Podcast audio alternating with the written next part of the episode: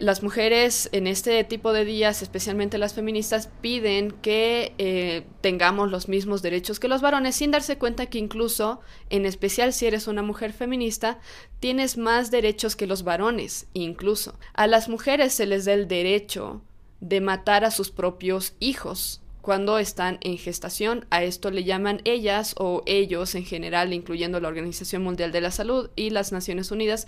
A esto le llaman ellos salud reproductiva.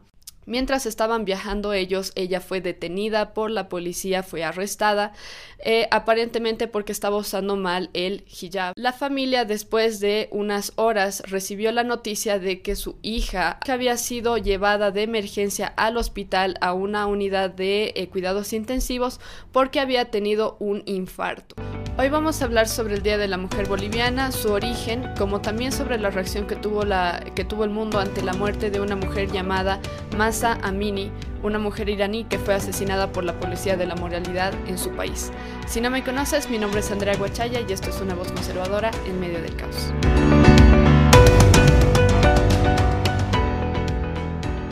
Antes de comenzar, si no estás suscrito a este canal, en este canal hacemos, o bueno, yo hago análisis acerca de eventos sociopolíticos que están tomando lugar tanto en mi país, en Bolivia, como también alrededor del mundo. Así que si te interesa este tipo de análisis que vienen desde un punto de vista conservador y cristiano, eh, puedes suscribirte a este canal.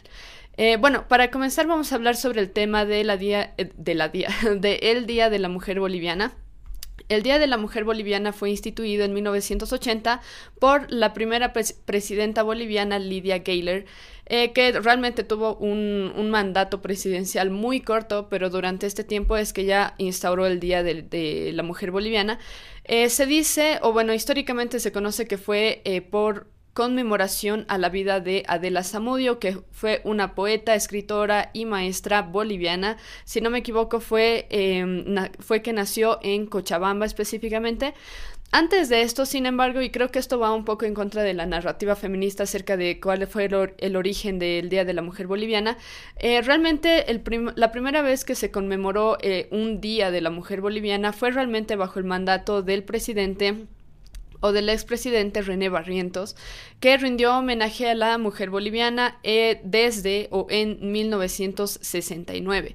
En 1969 se dio el caso de que él entregó una medalla de oro a la mujer Nora Siles, que fue una médico voluntaria que creó el Hospital para Leprosos en la, en la localidad de Los Negros.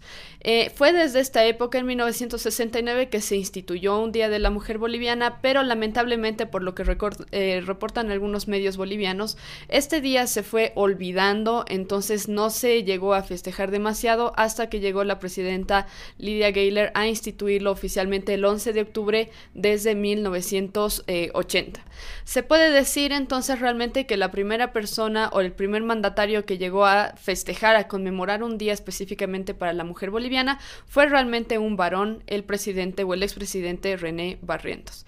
Eh, ahora, he escuchado en estos días una, una narrativa diferente a la que se había estado o a la que yo vi en redes sociales durante eh, estos últimos años acerca del tema de Adela Zamudio, que es la que... Mm, es principalmente conmemorada, digamos, en el Día de la Mujer Boliviana. se dice por parte de la narrativa feminista que Lidia Gayler, Lidia Gayler digo, eh, Adela Zamudio era feminista, luchaba por los derechos de las mujeres. De hecho, tiene varios poemas que son bastante conocidos, eh, en especial Nacer Hombre, que va en contra del tema de que las mujeres tienen que estar subyugadas al varón y que los hombres son tontos o son eh, negligentes, etcétera.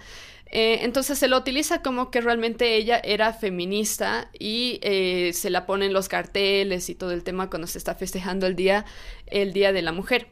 Pero eh, recientemente escuché, hubo una charla que publicaron en vivo ayer, bueno, hoy día es miércoles, lo publicaron este martes 11 de octubre en la página del No a la Ideología de Género eh, y la Cultura de Muerte en Bolivia. Eh, participaron Edgar Calderón, que tal vez algunos lo conocen, y eh, Debbie Aramayo y otra compañera también, en la que hablan un poco de la narrativa, de una narrativa diferente a la, a la narrativa feminista en relación a De la Zamudio. No voy a ahondar mucho al respecto porque realmente es algo que yo recién me estoy enterando, que Aldela Zamudio no necesariamente era una mujer feminista y tanto como, como se la pinta actualmente.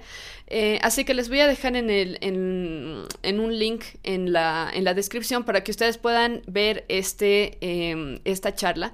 Eh, pero lo que sí yo quiero enfatizar es un poco cuál es la razón por la que se festeja esta, esta fecha aquí en Bolivia por parte de las feministas especialmente y algunas incongruencias que yo veo en relación a lo que se dice por parte de las, eh, del feminismo y lo que se ve realmente en la práctica en, en Bolivia.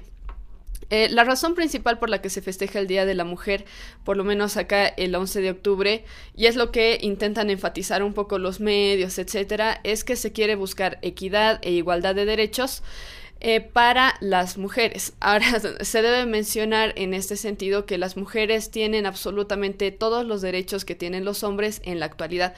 Yo entiendo que antiguamente el tema de que la mujer no podía votar, por ejemplo, era un tema bastante controversial, no controversial, sino que era ampliamente aceptado y poco a poco las mujeres ganaron el derecho al sufragio, etcétera.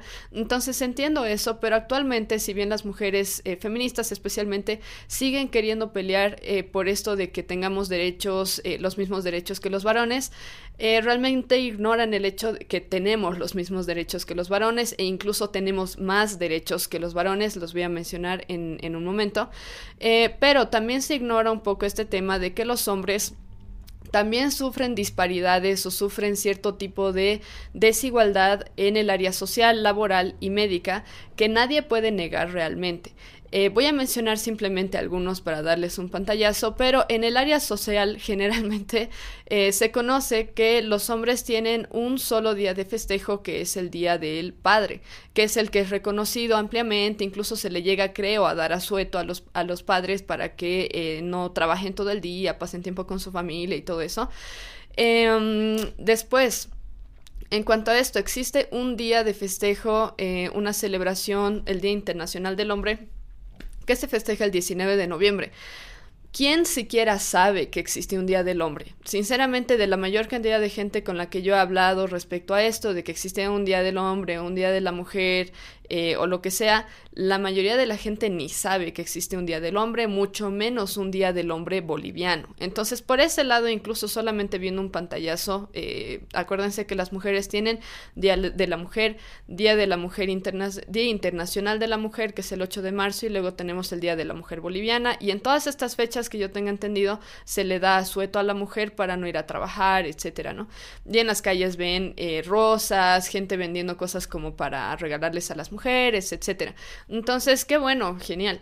Pero si se estaba buscando igualdad, tal vez en este sentido se debería instaurar incluso un día, un día nacional, un día del hombre boliviano, por ejemplo, que no se tiene. Los hombres no tienen asueto por eso. Eh, ni siquiera se conoce, como les decía, el Día Internacional del Hombre que se festeja el 19 de noviembre. Entonces, por ese lado, incluso solamente viendo a grandes rasgos, existe cierta desigualdad, pero en contra de los hombres, no tanto en contra de las mujeres. Después, otra cosa que eh, que muestra un poco la disparidad que los hombres sufren a nivel social es el hecho de que la mayor cantidad de muertes por homicidio sea o tengan como víctimas a varones. Eh, y he escuchado incluso a mujeres feministas como Vero Pérez, por ejemplo, argumentar, ay, es que los hombres mismos matan a los hombres. Bueno, sea que un hombre está matando a un hombre o una mujer está matando a un hombre o lo que sea, no se puede negar el hecho de que estadísticamente las, víctimas más frecuentes de los homicidios a nivel Bolivia y de hecho a nivel mundial eh, son hombres. Los hombres son los que mueren más por homicidio. Y nosotros no tenemos un término para decir que los hombres eh, mueren, como machicidio porque en el caso de las mujeres tenemos el tema del feminicidio, ¿no? Uy, feminicidio por aquí, por allá, por todo tipo de cosas. Es algo que se enfatiza mucho en las eh, redes sociales, es como un movimiento, este tema de, de los feminicidios ¿Y por qué? Por no, por generar más igualdad, no nos inventamos un término también para referirnos a la muerte de los varones por homicidio, machicidio, por ejemplo. Eso no lo tenemos. Entonces, de nuevo, a grandes rasgos podemos ver que existe cierta desigualdad que victimiza más bien a los hombres o que genera desigualdad para los hombres, no para las mujeres exactamente.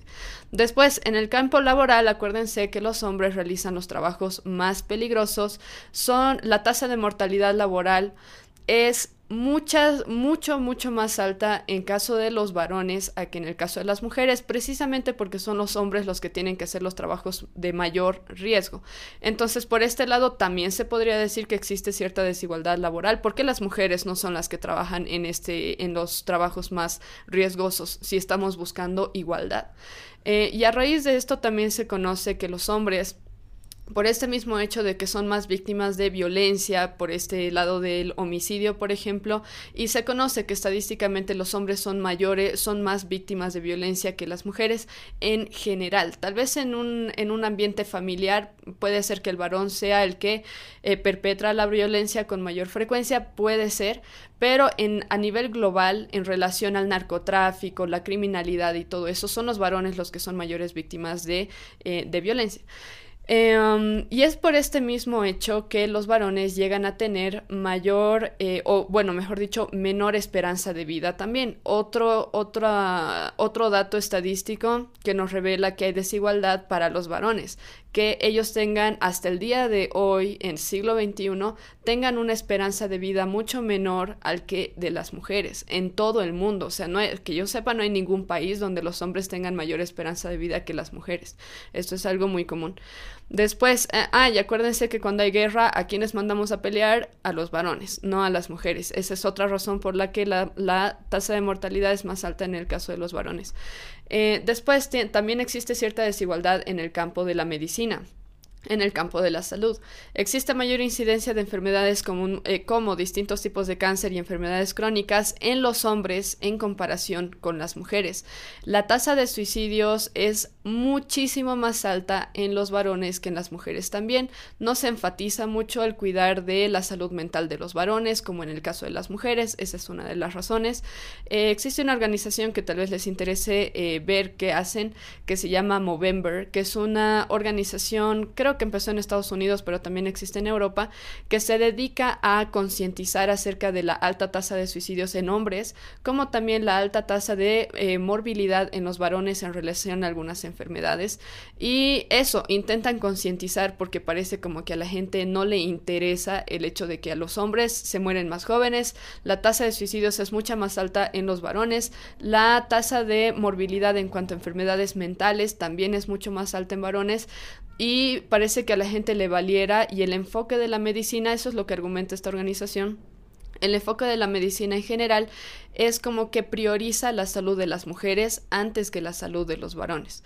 Eh, entonces, lastimosamente esto es algo que se da, es una disparidad, es una eh, desigualdad que sufren los varones, a pesar de que en este tipo de días, el Día Internacional de la Mujer o el Día de la Mujer Boliviana, eh, se intenta argumentar lo contrario, o sea, manejar una narrativa que se desconecta realmente de la realidad. los invito sí a ver un episodio que yo ya hice anteriormente sobre el 19 de noviembre que habla del día olvidado, porque realmente es un día olvidado, es el Día Internacional del varón. Eh, acuérdense que no se les da sueta a los varones en este día. Y eh, por más que las mujeres tienen los mismos derechos que el hombre, eh, las mujeres en este tipo de días, especialmente las feministas, piden que tengamos los mismos derechos que los varones, sin darse cuenta que incluso, en especial si eres una mujer feminista, tienes más derechos que los varones, incluso. Déjenme darles dos casos, por lo menos. A las mujeres se les da el derecho de matar a sus propios hijos cuando están en gestación. A esto le llaman ellas o ellos en general, incluyendo la Organización Mundial de la Salud y las Naciones Unidas. A esto le llaman ellos salud reproductiva y el derecho fundamental al aborto, es decir, el derecho fundamental a asesinar a un bebé. Eh, este es un derecho que tienen las mujeres que los hombres no tienen. Los hombres no tienen la potestad de eh, abortar a un bebé. De hecho, se les quita. Incluso ha, habido casos de padres que no querían que se aborte a sus bebés y como la, el derecho recae completamente al, en la mujer, no han podido evitar que se asesinen a sus niños en el vientre de sus esposas o en el vientre de sus novias o lo que sea. Entonces, este es un derecho que no tienen los hombres, entonces podríamos decir que es un privilegio que tienen privilegio que tienen las mujeres, el de poder decidir que un niño muera o un niño viva. Después, otra otra cosa bastante común que yo he visto aquí en Bolivia es que a las feministas específicamente se les da el derecho especial de poder estar pintarrajeando estatuas, pintarrajeando calles a plena luz del día, sin que nadie les diga absolutamente nada, sin ser detenidas por la policía ni nada. Eh, por eso es que vemos algunos lugares donde tienen pintado aborto legal, aborto seguro, por más que el aborto seguro no existe, eh, y ese tipo de cosas. Recientemente eh, se ha festejado, esto entre paréntesis, se ha festejado el 28 de septiembre el Día Internacional del Aborto Seguro, con Gabrielle Stafford, que es una hermana que trabaja haciendo consejería callejera a mujeres que están por abortar eh, cerca de clínicas de aborto. Eh, hemos escrito un artículo acerca de por qué el aborto no es seguro y nunca va a ser seguro. lo pueden leer en la página de Tasting the Ocean. Pero en general a las mujeres feministas se les da este derecho de estar pintarrajeando cosas sin que nadie les diga nada. Después otra cosa que también he escuchado que y he escuchado que hay hombres que han sido víctimas de esto, hombres que trabajan en la alcaldía, que refaccionan estatuas aquí en, Bolivia, eh, donde han tenido instancias en que han venido hordas de mujeres feministas a pegarlos. Nadie les dijo nada, ellos no podían hacer nada porque se los puede culpar de que ellos están abusando de las mujeres, cuando realmente es lo contrario. Entonces se les da el derecho de matar niños, se les da el derecho de pintarrajear calles sin que nadie les diga nada, y se les da el derecho de poder estar pegando a varones en las calles sin que se les diga nada, sin tener ninguna excusa, sin tener ninguna, ningún fundamento razonable para hacer este tipo de cosas. Entonces yo no niego que es cierto que existe la violencia en contra de la mujer, pero también existe la violencia en contra del varón, eso nadie lo puede negar, y por eso les citaba esto de que eh, hay estadísticas y ustedes pueden revisar por parte de cada país y a nivel mundial, los hombres son los que son más víctimas de violencia en general, los hombres son los que son más víctimas de homicidios en general. Eh, pero bueno, en general, en este tipo de días lo que me da un poco de lástima es que se niega la realidad y lo único que se, que se hace es enfocarse en los sufrimientos de un grupo de personas, en este caso las mujeres, y eso, cierto grupo eh, de mujeres, no, no es que todas sufrimos exactamente lo mismo. Eh, los hombres también son objeto de desigualdad, obviamente, eso lo estamos viendo, lo vemos en el campo de nuevo, en el campo social, en el área social, en el campo de salud y en el campo de, eh, ¿cuál era el otro? Ah, y en el campo laboral también. Pero eh, obviamente yo no estoy llamando a que nosotros veamos a los hombres como víctimas únicamente, no quiero irme tampoco a ese extremo, que es el que a veces algunos tal vez se tienden a ir, pero la realidad es que tanto los hombres como las mujeres pueden ser malos, tanto los hombres como las mujeres también sufren diferentes tipos de cosas en su vida y estadísticamente no podemos negar esto. Eh, ahora, eh, ya cambiando un poquito más de tema hacia lo que vamos a hablar como segundo tema de este, de este episodio, casualmente el 11 de octubre también se festeja el Día Internacional de las Niñas, con un enfoque específicamente en los países eh, musulmanes en Asia y en África, donde realmente las mujeres son oprimidas. Em, en este tipo de, de, días que se festejan internacionalmente, que han sido instaurados por las Naciones Unidas y qué sé yo, lo que se pretende hacer es proteger a las niñas que realmente son víctimas de cierto tipo de abuso, cierto tipo de desigualdad, en especial en países musulmanes. Una de estas, eh, una de, estos países donde se realiza este tipo de trabajo es, por ejemplo, Irán, en el que, eh, como es un país musulmán, realmente se oprime a las mujeres de forma muy fuerte. Recientemente ha habido la noticia de que hubo una jovencita de 21 años, eh, perdón, de 22 años, que murió a manos de la policía de la moralidad, así se le llama, por no haber estado usando correctamente su hijab, es decir, un velo que tienen que usar sobre su cabeza.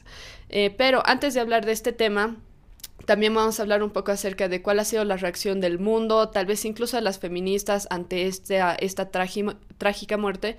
Eh, antes de eso, pero quisiera hablarles de nuestro primer sponsor y de hecho de nuestro único sponsor de este episodio porque este episodio va a ser sumamente cortito en comparación con los otros, pero vamos a estar hablando sobre Cusillo Style. Cusillo Style es moda urbana, es una marca de ropa que fusiona la comodidad de una prenda deportiva o casual con el hermoso aspecto visual del aguayo. La costura firmemente hecha, eh, puede soportar amplios movimientos, por lo que se puede utilizar tanto para hacer deportes como también como una, como una prenda casual. Eh, y esto hace que las prendas de Cusillo Style marquen la diferencia en relación a diseños de aguayo en ropa casual. Em, en, este, en este negocio ustedes van a encontrar diferentes eh, conjuntos, poleras, crop tops, chaquetas, juris, canguros y la ventaja es que ellos tienen envíos a nivel nacional. Eh, para todos los que están viendo este podcast, ustedes tienen un 10% de descuento en Cusillo Style utilizando el código de descuento Una Voz Conservadora 2022. Bueno, ahora sí volvemos a hablar sobre este tema de la jovencita llamada Masa Amini. Ella es una joven, o bueno, era una joven de 22 años que nació en Irán. Eh, aparentemente murió eh, por una golpiza que recibió por parte de la policía de la moralidad. En, en Irán han instaurado este tipo de policías para ver que las mujeres estén vistiéndose adecuadamente conforme a los decretos del gobierno que es musulmán y aparentemente fue asesinada por la policía por haber usado mal su hijab, es decir, su velo. Em, en cuanto a la historia, más o menos se, desenvuelve así. Ella estaba viajando con su familia desde su pueblo hasta Teherán, que es la capital de Irán, eh, para visitar a ciertos miembros de su familia. Mientras estaban viajando ellos, ella fue detenida por la policía, fue arrestada, eh, aparentemente porque estaba usando mal el hijab. Esa es la razón que había dado la policía para realizar la detención.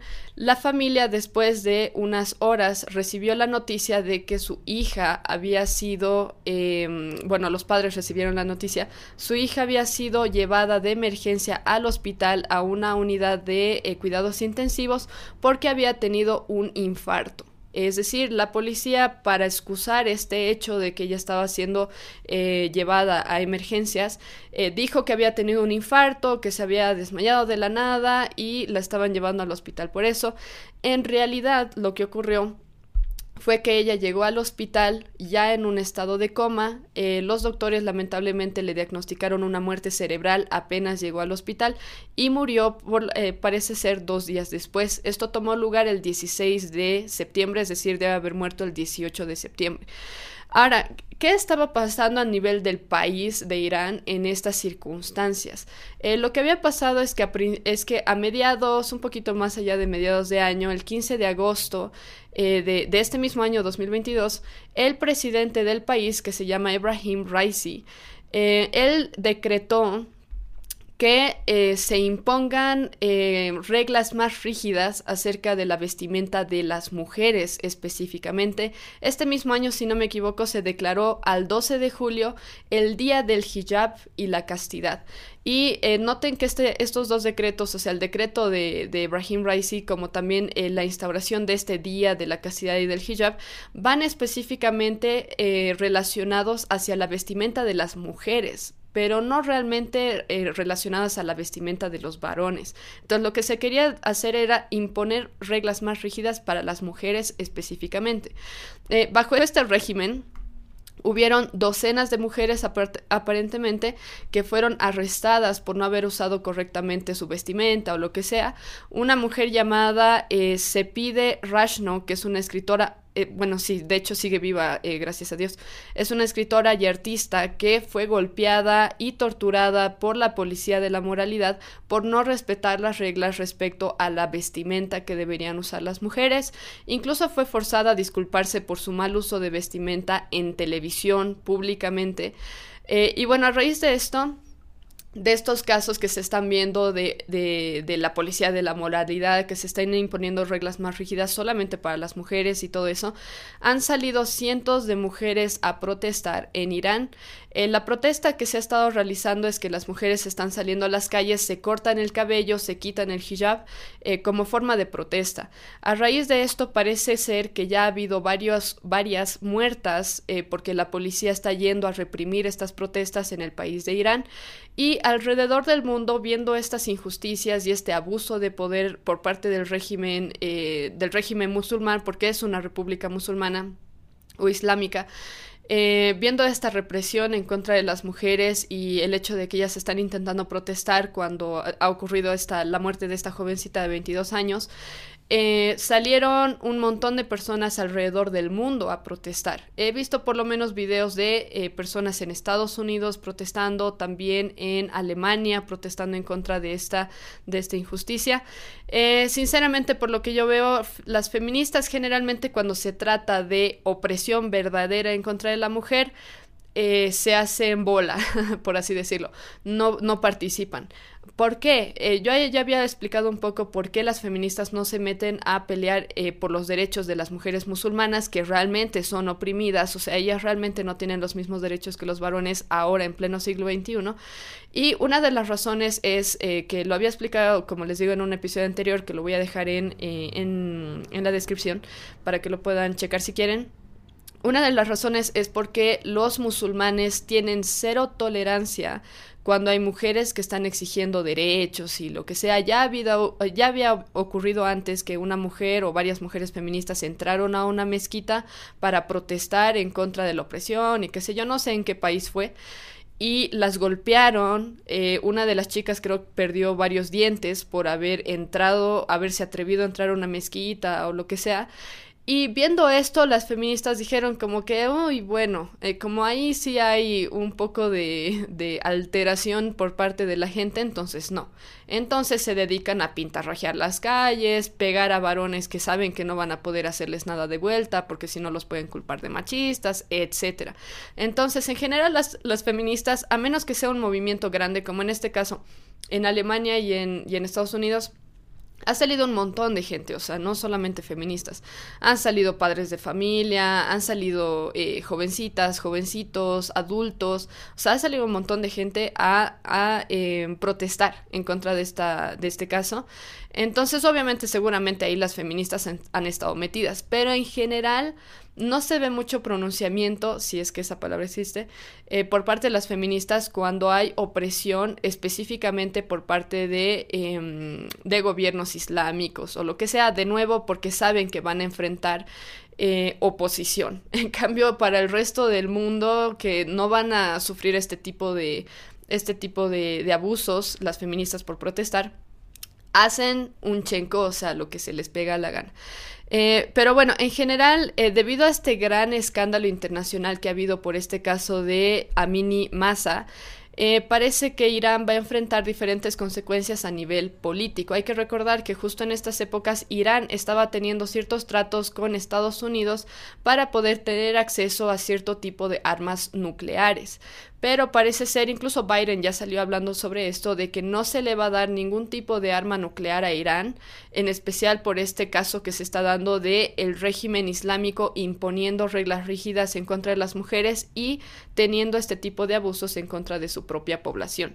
Entonces parece que va a enfrentar... Em, y lo, lo, cual es bueno porque es una presión a nivel internacional que tal vez les va a obligar a disminuir o a... Eh, ¿Cómo se llama? A disminuir la rigidez con las que están imponiendo este tipo de reglas en contra de las mujeres. Eh, hay que recordar nuevamente que el Irán literalmente es una república islámica, el 96% de la población en este país es musulmana. El Corán, y yo ya había hablado de esto un poco antes, el Corán habla de la mujer como si fuera inferior al hombre, incluso le da permiso al varón de que golpee a su esposa, de que golpee a las mujeres cuando vean que no están eh, cumpliendo lo que sea que deberían cumplir.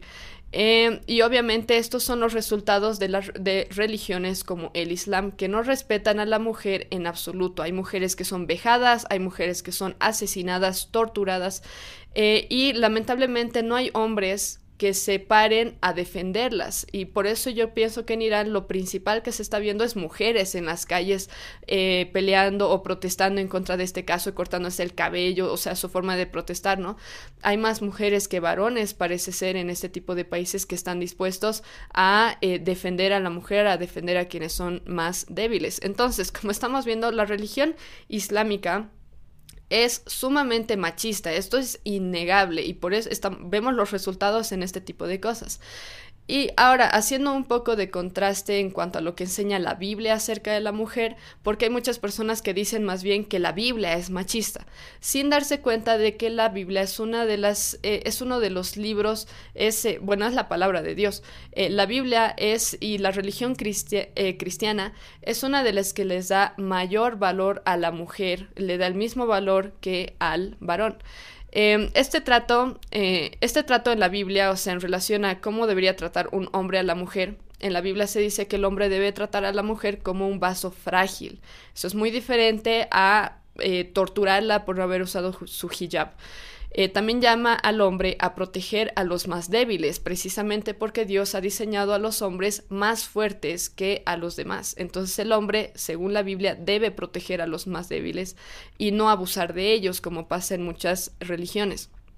El máximo ejemplo que tenemos de esto es Cristo mismo y les voy a dar algunos ejemplos. Eh, la primera persona a la que Dios le, eh, a la que Jesús le predicó el evangelio fue una mujer, fue la mujer samaritana, que era una mujer adúltera. Jesús no la despreció por ser mujer, tampoco la despreció por ser adúltera, sino que fue a ella para predicarle el Evangelio y para que ella pueda entender que está en pecado y que tiene salvación si ella pone su fe en Cristo. Eh, después algo interesante que, recordé apenas vi este caso de, de, la mujer Aminimasa fue en eh, lo que cuenta el Evangelio de Juan en el capítulo 8, que es donde encontramos esta historia de cómo Jesús trató a una mujer que estaba siendo acusada de adulterio por parte de fariseos que básicamente estaban listos para apedrearla. Eh, en esta historia vamos a leer eh, Juan 8 dice lo siguiente. Entonces los escribas y los fariseos le trajeron una mujer sorprendida en adulterio, y poniéndola en medio le dijeron, Maestro, esta mujer ha sido sorprendida en el acto mismo de adulterio, y en la ley nos mandó Moisés a apedrear a tales mujeres. Tú pues, ¿qué dices? Mas esto decían tentándole para poder acusarle. Pero Jesús, inclinado hacia el suelo, escribía en tierra con el dedo, y como insistieron en preguntarle, se enderezó y les, eh, y les dijo, el que de vosotros esté sin pecado, sea el primero en arrojar la piedra contra ella. E inclinándose de nuevo hacia el, suelo, siguió escribiendo en tierra. Pero ellos al oír esto, acusados por su conciencia, salían uno a uno, comenzando desde los más viejos hasta los postreros, y quedó solo Jesús y la mujer que estaba en medio. Enderezándose Jesús y no viendo a nadie sino a la mujer, le dijo, Mujer, ¿dónde están los que te acusaban? ¿Ninguno te condenó? Ella dijo, Ninguno, Señor. Entonces Jesús le dijo, Ni yo te condeno, vete y no peques más. Jesús en, esta, en este pasaje nos muestra que se está sometiendo a la ley de Dios, el Padre, al no juzgar a la mujer en ausencia de evidencias más claras de que realmente se hubiera involucrado en adulterio. Hay que recordar que en el Antiguo Testamento, cuando se va a apedrear a alguien que ha, estado, eh, que ha sido sorprendido en adulterio, realmente se tiene que traer a la pareja, es decir, a la mujer y al varón que han sido sorprendidos. Y en este caso los fariseos están pecando al momento de solamente traer a la mujer, en vez de traer también al varón que ha sido sorprendido también en adulterio adulterio. Eh, lo que vemos también es que él defiende a esta mujer eh, de estos hombres abusivos como lo eran los, eh, los fariseos, que ya estaban listos, como les digo, para apedrearla y Jesús la defendió. Después también, en vez de despreciarla o insultarla o él mismo apedrearla, como aparece por si acaso en la Biblia comunista, que cambió este pasaje y termina contando que Jesús apedrea a la mujer, en este pasaje lo que vemos más bien es que Jesús, en vez de despreciarla y querer hacerle algo, la llama al, arrepentimiento y la deja ir, no solo sin ningún daño, sino habiendo interactuado con ella de una forma amorosa y respetuosa. Y esto es algo obviamente que no se ve en el islamismo y un ejemplo eh, que los hombres de nuestra época deberían seguir, es decir, en relación al respeto hacia las mujeres eh, y todo eso. Eh, ahora, volviendo un poco al tema del islamismo y la mujer y cómo la Biblia le da valor a la mujer, vemos nosotros lo siguiente, el feminismo y el islamismo no le dan valor a la mujer en absoluto. El feminismo niega el diseño que tiene la mujer, odia a la mujer básicamente por este tema de incitarla al tema del aborto, la promiscuidad sexual, la liberación sexual, negar lo que es básicamente, y el islamismo como tal no protege a la mujer, no respeta a la mujer, ni siquiera la ve como si valiera lo mismo que un hombre, sino que en ambos casos se desprecia a la mujer como tal. Eh, al único que van a encontrar dándole el mismo valor al hombre que a la mujer, es al Dios de la Biblia y espero que eso quede bastante claro. Eh, bueno, este fue un episodio sumamente cortito, pero bueno, era, quería sí o sí publicarlo eh, mañana, es decir, jueves, porque justo es eh, Día de la Mujer, fue el Día de, Internacional de la Niña y todo eso, y este tema de, de Amina, era Mini, Amini Massa, ya había estado tomando lugar hace bastantes días, se sigue todavía en protestas y, todo tipo de cosas, eh, pero bueno, espero haberles dado un buen panorama o una buena reseña histórica acerca de cuál fue el origen del Día de la Mujer Boliviana, las incongruencias de la narrativa feminista en relación a este tipo de días y su falta de conexión realmente con la realidad. Eh, también espero haberles dado una buena reflexión acerca del el valor que la mujer tiene en, eh, en cuanto al cristianismo, lo que enseña la Biblia y cómo se desprecia a la mujer por parte de otras religiones y diferentes ideologías. Si este episodio te sirvió de algún modo, te di información nueva, información que te sirve, eh, por favor te pido que le des like a este video, también puedes compartirlo si gustas y te recomiendo que tú te suscribas a este canal y prendes la campana de notificaciones para que nunca te pierdas un episodio de los que voy a estar sacando las siguientes semanas.